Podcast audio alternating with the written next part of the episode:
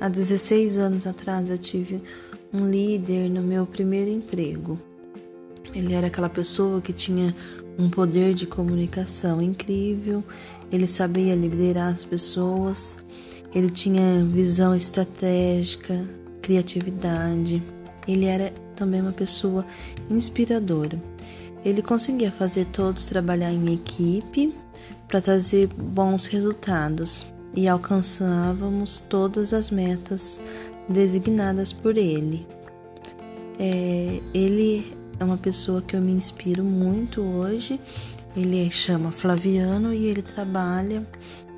Ele tem um escritório de advocacia na cidade de Caconde.